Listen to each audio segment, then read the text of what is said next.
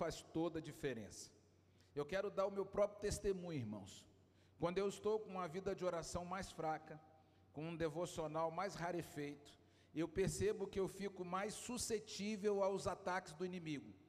Fico mais desanimado, fico mais olhando para as pessoas do que para o Senhor, fico mais olhando para os bancos vazios do que para aqueles que estão comigo.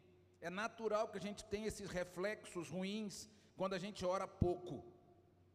Com o tempo, um, um, assim como na vida física, um tempo sem atividade física vai gerando gordura na sua vida física. Um tempo sem orar, sem estar na igreja, vai gerando gordura espiritual também na vida que não traz nenhum bem. Então nós precisamos voltar a orar. Eu, quando eu estou muito desanimado, eu corro o meu devocional. Pego lá os meus devocionais, começo a ler. Ontem os meninos estavam aqui no ensaio do louvor e eu estava assistindo uma mensagem. Vou ouvir uma mensagem, né? Eu quero encorajar você. Se você está desencorajado, por exemplo, a vir à sua igreja, vá a outra, mas não deixe de ir à igreja. Está desencorajado em assistir um culto, assista outro, mas não deixe de assistir. O problema é quando a pessoa está desencorajada aqui em qualquer lugar.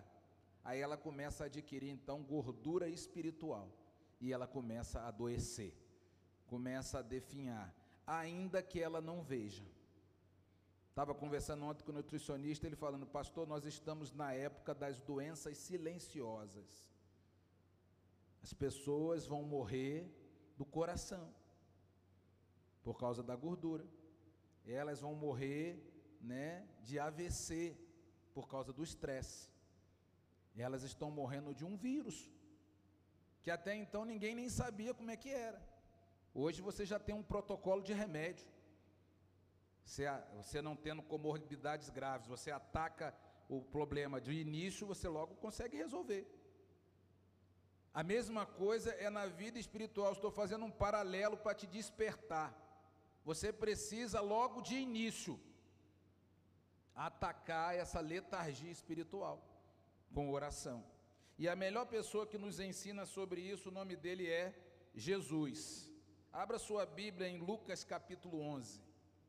Jesus, ele nos ensina a orar.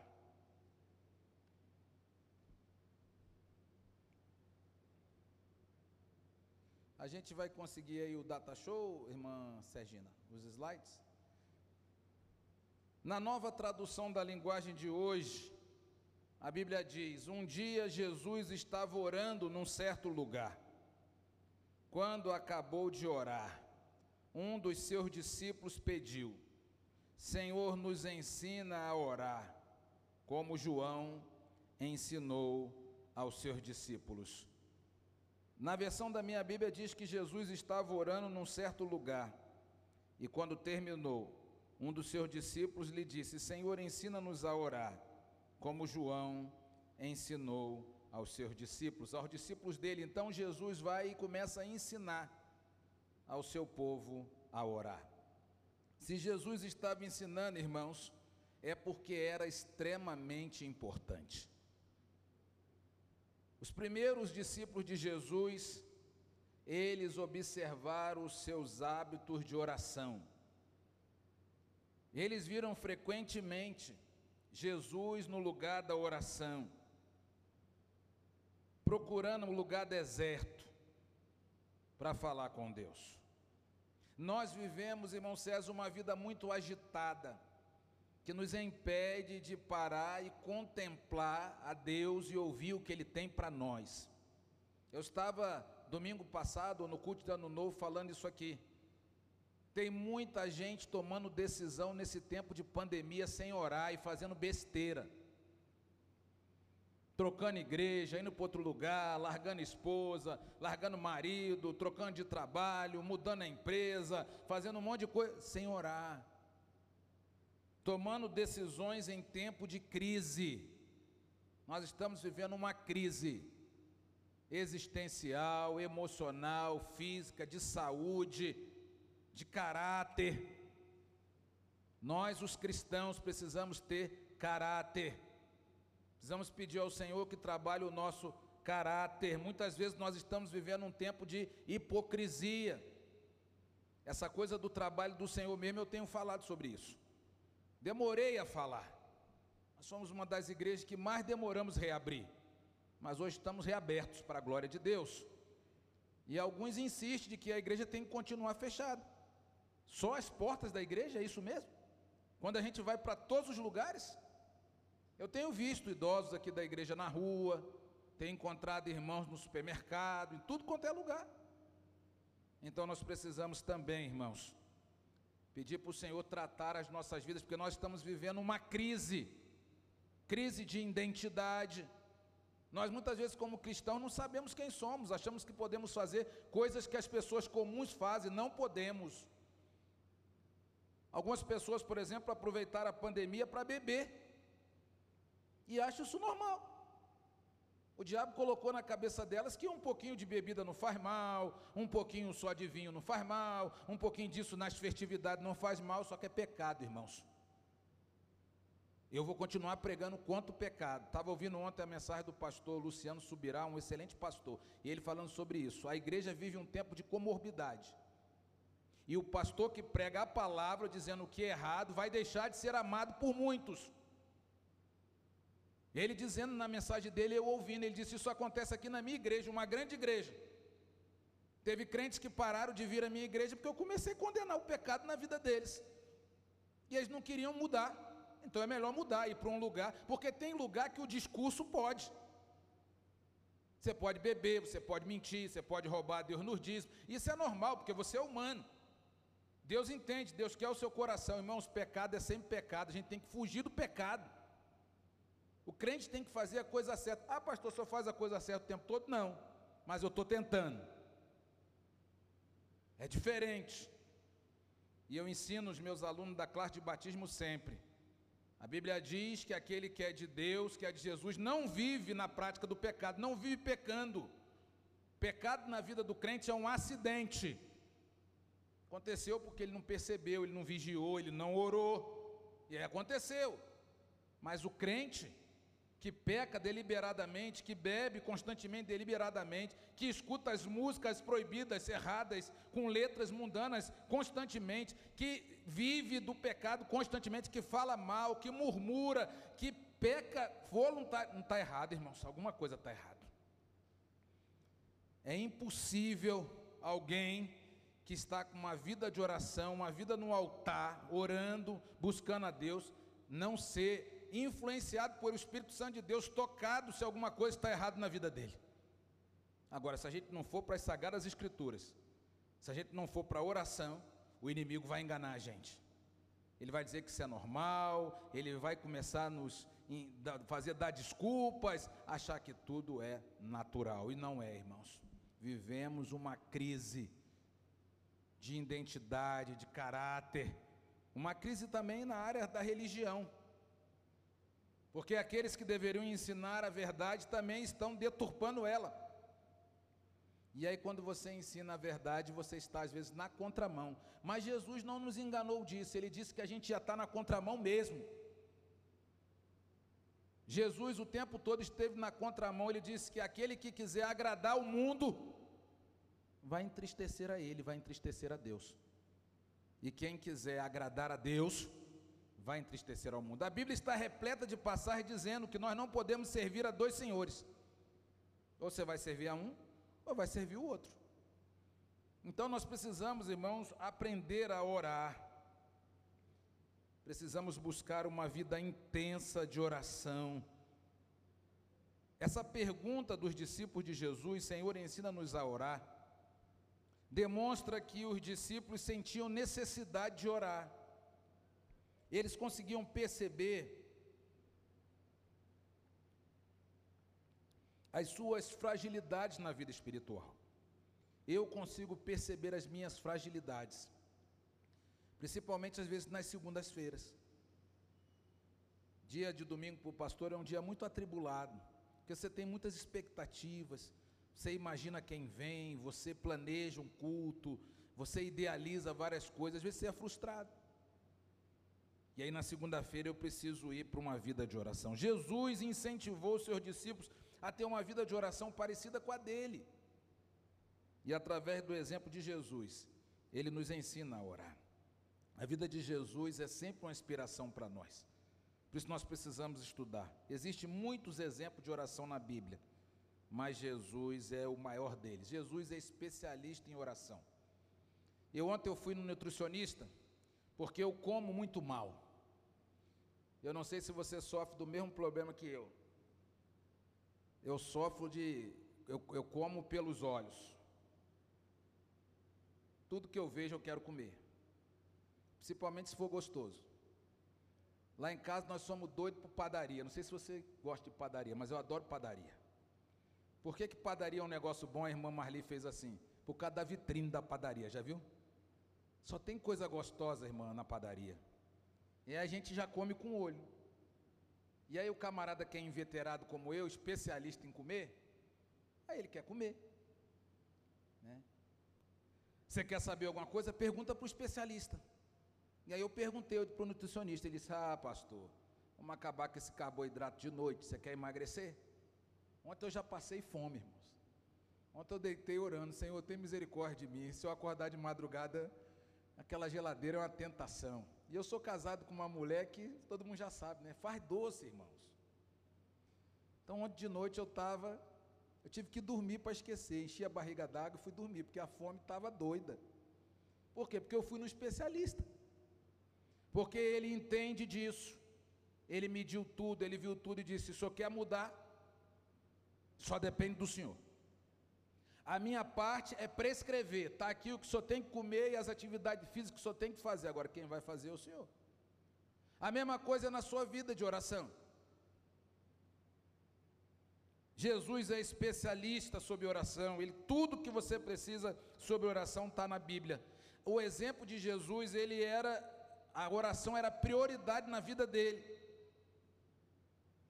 E é ele quem nos ensina sobre o assunto. Pastor, o que, que nós aprendemos com Jesus sobre oração? Primeiro, a oração tem que se tornar um hábito. É igual academia. E só de vez em quando não resolve. Orar só de vez em quando não resolve. Orar só quando está com problema, orar só quando está na luta, quando alguém está doente, com os problemas muito sérios. Eu sou pastor, eu sei o que é isso. Eu tenho prazer em orar pelas minhas ovelhas. Mas algumas só procuram oração quando a coisa já está grave. Alguém está morrendo, está internado, coisa séria, o filho se meteu nas drogas. Mas enquanto as coisas estão bem, a gente vai empurrando com a barriga. A maioria dos filhos de Deus só se lembra que precisa orar quando as coisas fogem do controle. Com Jesus, porém, era diferente. Muitas vezes ele parava tudo que estava fazendo para orar. Orar é a sua atividade mais importante do dia. Por isso você tem que começar o dia falando com Deus. Pastor Ilha Salgado tem uma expressão, ele diz: A primeira coisa que eu faço quando eu acordo é escorregar. Aí as pessoas perguntam para ele: escorregar? O que é escorregar? Escorregar da cama e cair de joelho. Denzel Washington, no seu, na sua palavra que ele dá a uns universitários de uma escola, ele diz que você tem que colocar os chinelos bem debaixo da cama, para quando você levantar, você primeiro se ajoelhar para pegar esses chinelos, e aí você vai orar. Oração tem que ser um hábito, irmãos. Olha o que, que Jesus nos ensina. Mateus 14, 23. Depois de mandar o povo embora, Jesus subiu ao monte a fim de orar sozinho. E quando chegou a noite, ele estava ali sozinho. Veja Marcos 1,35. De manhã, bem cedo, quando ainda estava escuro, Jesus se levantou, saiu da cidade e foi para um lugar deserto e ficou ali orando. Eu me lembro quando eu cheguei aqui na igreja e a gente fazia vigílias aqui na base, cheio de pessoas. Eu me lembro que a gente ia num monte aqui na cidade ocidental. Eu me lembro que a gente ia num monte aqui no Gama, o monte acabou. Porque os crentes pararam de orar. Acabou, foi vendido, fizeram outra coisa lá. E a Bíblia está mostrando que Jesus ia para um lugar deserto e orava. Eu não estou encorajando a você a orar, que só no monte é que serve, não é isso. O monte pode ser a sua casa, o seu quarto de oração, o seu quarto de guerra, você precisa orar. Olha Lucas 5,16. Jesus ia para lugares desertos e orava. O que é que eu aprendo com isso, irmão Rildo? Que Jesus tinha uma rotina de oração que ele não abandonava por nada. Eu e a Ju, às vezes a gente chega na academia de manhã se empurrando, né? Quase que a gente não dá nem bom dia para a moça da recepção. Tanto sono que a gente está, a gente vai empurrado assim. Aí a gente chega lá, vê umas pessoas lá de manhã já, aquele monte de ferro lá puxando lá, a gente olha assim, Jesus. Tem gente que é animado. Tem uma irmã, uma senhora lá na nossa academia que ela chega antes da gente e sai depois da gente. A gente vai lá, faz a nossa fisioterapia e vai embora. E ela tá lá, tá, tá. Aí você olha o resultado dela, é bem diferente do nosso. A sua vida de oração vai determinar também o seu resultado. Às vezes você está desanimado porque a sua vida de oração é uma vida sem rotina. Por isso que as coisas não mudam. E um dia, conversando com essa senhora lá, ela conversando com alguém, eu escutei quando ela disse: Ela disse, ah, eu venho à academia todo dia, de segunda a sábado, só não venho domingo porque não abre. Aí eu escutei, olhei para mim mesmo e disse: Uma vergonha na cara, pastor. É igual a oração. Muitas vezes nós falamos muito de oração, mandamos as pessoas orar, é, orientamos elas, não, hora que isso aí vai resolver, mas a gente mesmo não ora. Jesus está nos ensinando que nenhuma atividade pode tomar o tempo precioso que precisamos desenvolver com Deus em oração. Precisamos aprender a dedicar tempo do dia para estar sós com Deus. Deus quer um relacionamento pessoal, íntimo conosco. Porém, é impossível desenvolver um relacionamento com Deus sem investir tempo com Ele. Isso envolve servi-lo na igreja. É importante orar, mas é importante louvar, é importante adorar, é importante estar numa escola bíblica dominical. E eu vejo, irmãos, porque muita gente tem naufragado e afundado na vida espiritual, porque não oram, não servem. Eu achei muito interessante essa frase que eu li num livro, que diz que o pequeno valor que damos à nossa vida de oração torna-se evidente pelo tempo que dedicamos a ela. Que importância você dá à oração. Às vezes eu me pego, eu gosto de me usar como exemplo. Às vezes a gente fica uma hora e meia na academia para fazer o que precisa ser feito. Você vai almoçar no restaurante, fica duas horas. Mas às vezes a gente não gasta 30 minutos orando. Faz aquela oração rapidinho, vai trabalhar, faz aquela oração rapidinho. E vai comer e por aí vai. Com Jesus também aprendemos, irmãos, que precisamos orar quando as coisas não vão muito bem. Jesus também ensina isso. Ele passou por momentos difíceis aqui na terra. A Bíblia mostra que em todos eles, nos momentos difíceis, Jesus orou. Até perto da sua morte, Jesus orou. Olha o que a Bíblia diz. Pela segunda vez, Jesus foi e orou, dizendo: Meu Pai, se esse cálice de sofrimento não pode se afastar de mim sem quem eu bebo, então que seja feita a sua vontade. Precisamos orar quando as coisas não vão muito bem. Às vezes as coisas não estão bem em casa, não estão bem na família, não estão bem com os filhos, e nós estamos vendo isso. E a gente fica assistindo. A gente fica tentando resolver do nosso jeito, a gente fica, ore, irmãos. Ah, eu estou vendo que alguma coisa não está boa na igreja. Ore. Muitas vezes nós queremos falar, comentar, murmurar, fofocar. Ore. Alguma coisa do meu ministério não está bem. Ore. Ah, é o pequeno grupo que eu lidero. Ore. Ah, é lá no meu trabalho. Ore. Jesus está nos ensinando, irmãos, a depender de Deus em toda a situação, até naquelas que a gente não vê saída. Rapaz, eu não sei o que resolver nisso. Já fiz de tudo. O que, é que eu faço agora, pastor? Ore. Algumas pessoas, quando as coisas pioram, elas abandonam o Senhor e tentam resolver da sua maneira. Aí as coisas só pioram. Se as coisas não estão indo bem, meu irmão, busque a Deus. Porque quando você age dessa maneira, você está demonstrando dependência de Deus. Jesus orou no momento mais difícil da vida dele. É porque ele nunca duvidou do cuidado de Deus com ele, mesmo nos dias difíceis.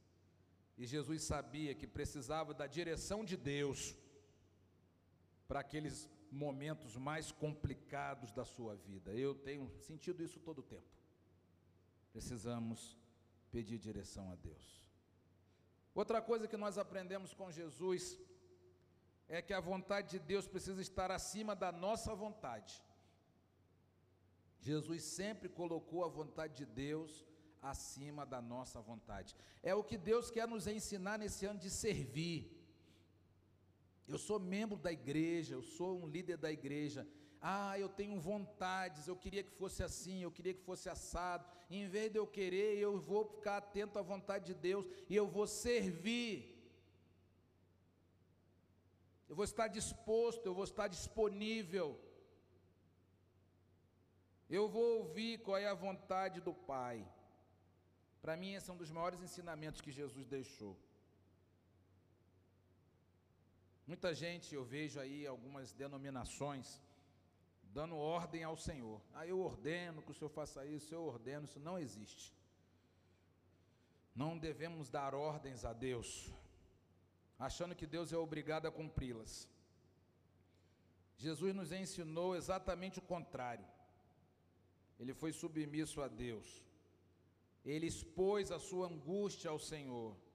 E ele creu no poder de Deus mas ele se submeteu à vontade de Deus, ainda que essa vontade significasse a sua morte. É o texto de Lucas 22, 41 e 42. Então se afastou a uma distância de mais ou menos 30 metros, ajoelhou e começou a orar, dizendo: Pai, se queres, afaste de mim esse cálice de sofrimento.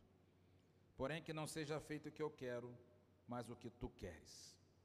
Jesus confiava plenamente em Deus. E com Jesus nós aprendemos que a maneira correta de finalizar todas as nossas orações é sempre dizemos que a sua vontade seja feita. Há uma frase que diz: Nada está fora do alcance da oração, exceto o que está fora da vontade de Deus. Grave essa frase. Nada está fora do alcance da oração. Pode orar, você pode orar por tudo. Pode orar por tudo. Quando eu era pastor da juventude lá no Rio, fui um tempo, eu e a Ju, cuidávamos dos jovens da igreja, dos adolescentes.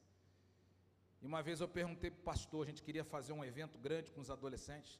Sabe que no Rio é um pouco diferente daqui, né? É, eu, eu, sempre brinco que o, cre, o, cristão carioca no Nordeste, eles são bem diferentes de nós aqui. Apesar de todos nós sermos é, oriundos né, de, de nordestinos, de, de cariocas, paulistas, mas eu me lembro que a escola bíblica dominical era 8 da manhã. E você chegava na igreja e estava lotado. Durante a semana, o culto de oração, quarta-feira, 8 da noite.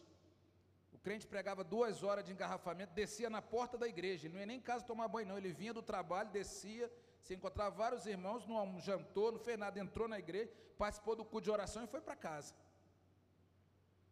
Era comum isso a coisa natural. Mas aqui parece que a gente, e aí eu me lembro quando eu era pastor da juventude, a gente quis fazer um grande congresso na cidade toda, e aí eu perguntei para o pastor, pastor, o que, que a gente pode fazer? E vocês podem fazer tudo, exceto pecar. Amarrou tudo. Né? Pode fazer o que vocês quiserem na igreja. Vocês só não podem pecar. Então pense bem no que vocês vão fazer. Me lembro disso, saudoso pastor Otão, que está na glória agora. Então, esse texto é muito interessante. Nada está fora do alcance da oração, exceto aquilo que está fora da vontade de Deus. Se você ficar orando, pedindo, pedindo a Deus uma coisa que está fora da vontade dele, ele não vai dar. Uma coisa que for pecado, que for errado, que não vai dar. Porque orar é sempre se alinhar a nossa vontade com a vontade de Deus. Orar é isso. Quando a gente ora, algumas orações Deus atende algumas situações Deus muda, mas a maioria das orações Deus não muda situação nenhuma, já viu? Ele muda a gente. Ele muda a nossa maneira de ver as coisas, ele muda a nossa maneira de reagir, ele muda a nossa maneira de pensar, ele muda a nossa maneira de ver. Por isso que orar é alinhar a nossa vontade com a vontade de Deus. E por último, com Jesus nós aprendemos a orar antes de tomar decisões importantes. Ah, como eu tenho aprendido isso com Deus na palavra, mas como eu tenho aprendido isso com a minha Ju. Ela é uma pessoa extremamente prudente nas atitudes dela. E ela sempre fala isso para mim. A gente, para tomar uma decisão importante, a gente precisa orar muito. Muito. Porque muitas vezes o inimigo quer nos enganar, as nossas emoções nos enganam, os nossos sentimentos, os nossos achismos, nossa maneira de ver as coisas. Então nós precisamos orar. Jesus dependia de Deus e ele não tomava nenhuma decisão antes de buscar a Deus em oração. Durante o ministério de Jesus, ele teve que tomar decisões importantes, grandes decisões. E se ele tomasse alguma decisão errada, o resultado da decisão de Jesus ia impactar toda a humanidade. Você imagina se Jesus não tivesse morrido na cruz, irmã Sibeli? Nós estaríamos perdidos para sempre, mas Jesus orou. Antes de tomar uma decisão importante, Jesus se submeteu à vontade de Deus. Jesus podia, Claudinho, mandar fogo em todo mundo. Lá da cruz ele podia ter, ó, como diz aí na linguagem popular, passado o rodo geral. Mas Jesus se submeteu à vontade de Deus.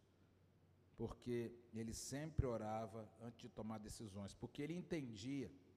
E aí nós precisamos aprender algumas verdades, irmãos. Você que é pai e chefe da sua família, você é responsável pela vida espiritual da sua casa.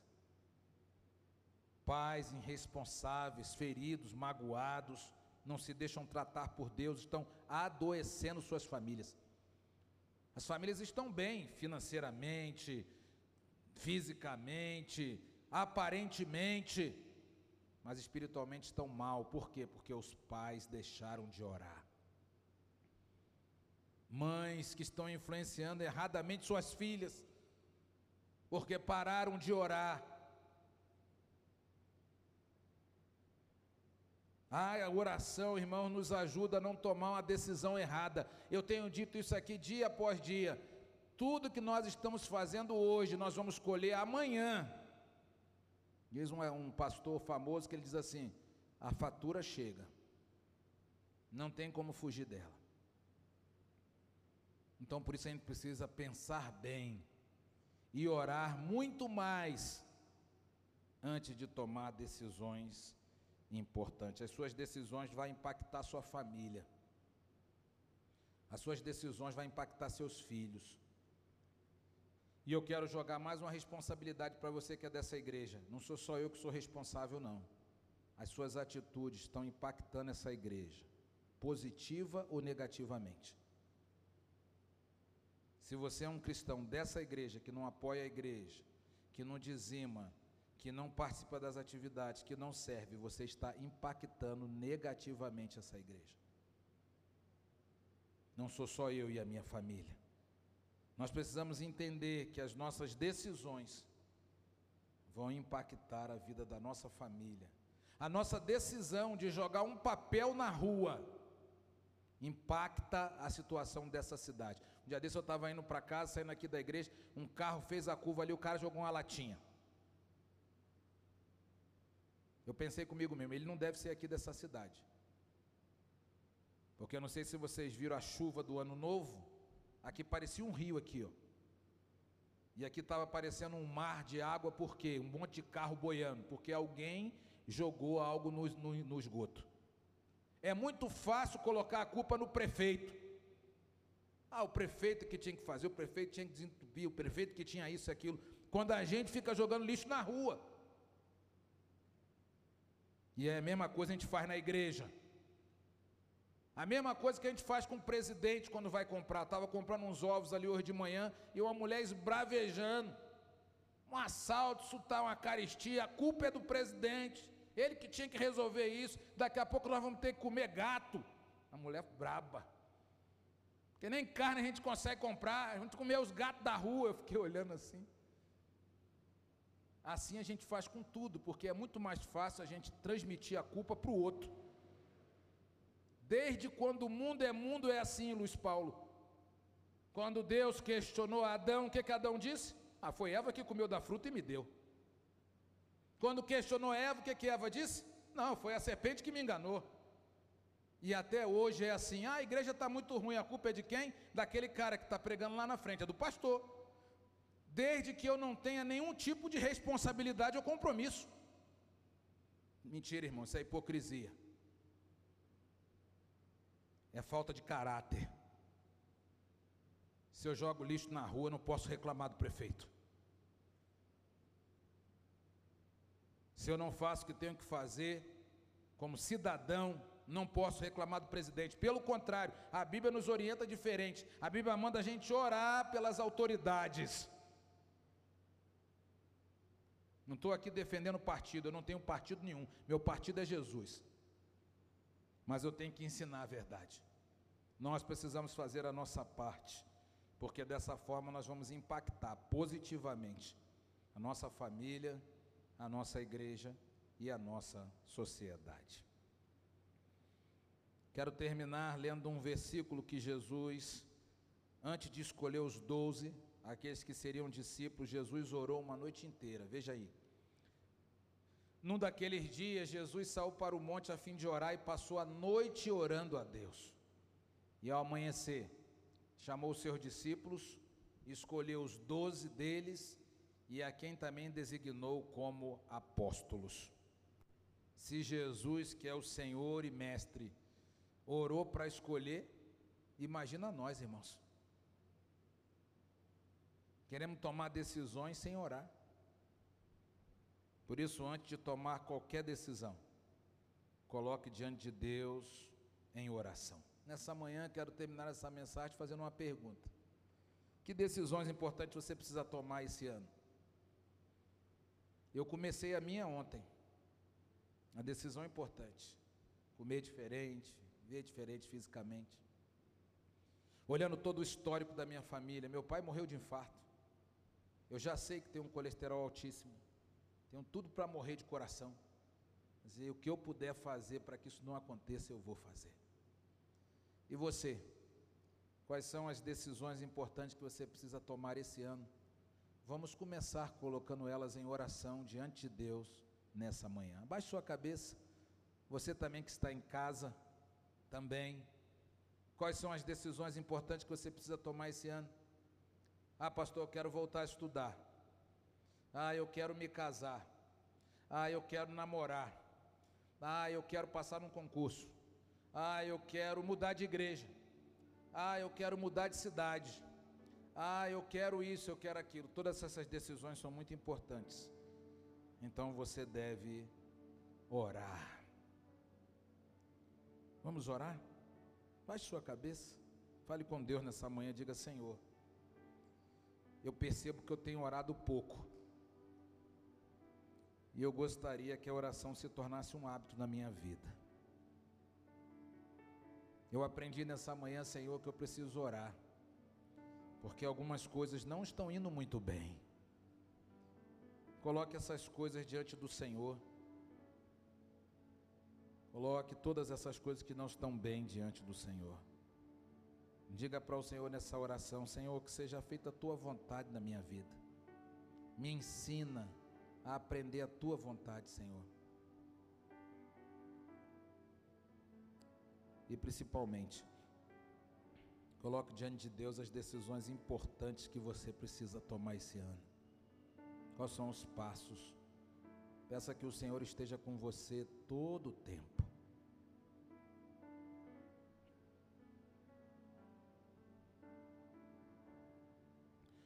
Obrigado, Santíssimo Deus, pela tua palavra. Obrigado que nessa manhã nós aprendemos com Jesus Aprendemos que precisamos orar mais. Aprendemos que precisamos servir ao Senhor com alegria. É bem verdade, Senhor, que muitas vezes nós percebemos que algumas coisas não vão bem. E nós queremos nessa manhã colocar todas elas diante do Senhor. Queremos colocar a nossa igreja diante do Senhor. os nossos irmãos, as famílias, os novos convertidos, os novos irmãos, os nossos visitantes, queremos colocar todos eles nas tuas mãos. Abençoa os ministérios da igreja, abençoa, Pai querido, todo o calendário deste ano, a agenda da igreja. Ó Deus, levanta homens e mulheres de oração, desejosos em te servir mais e mais.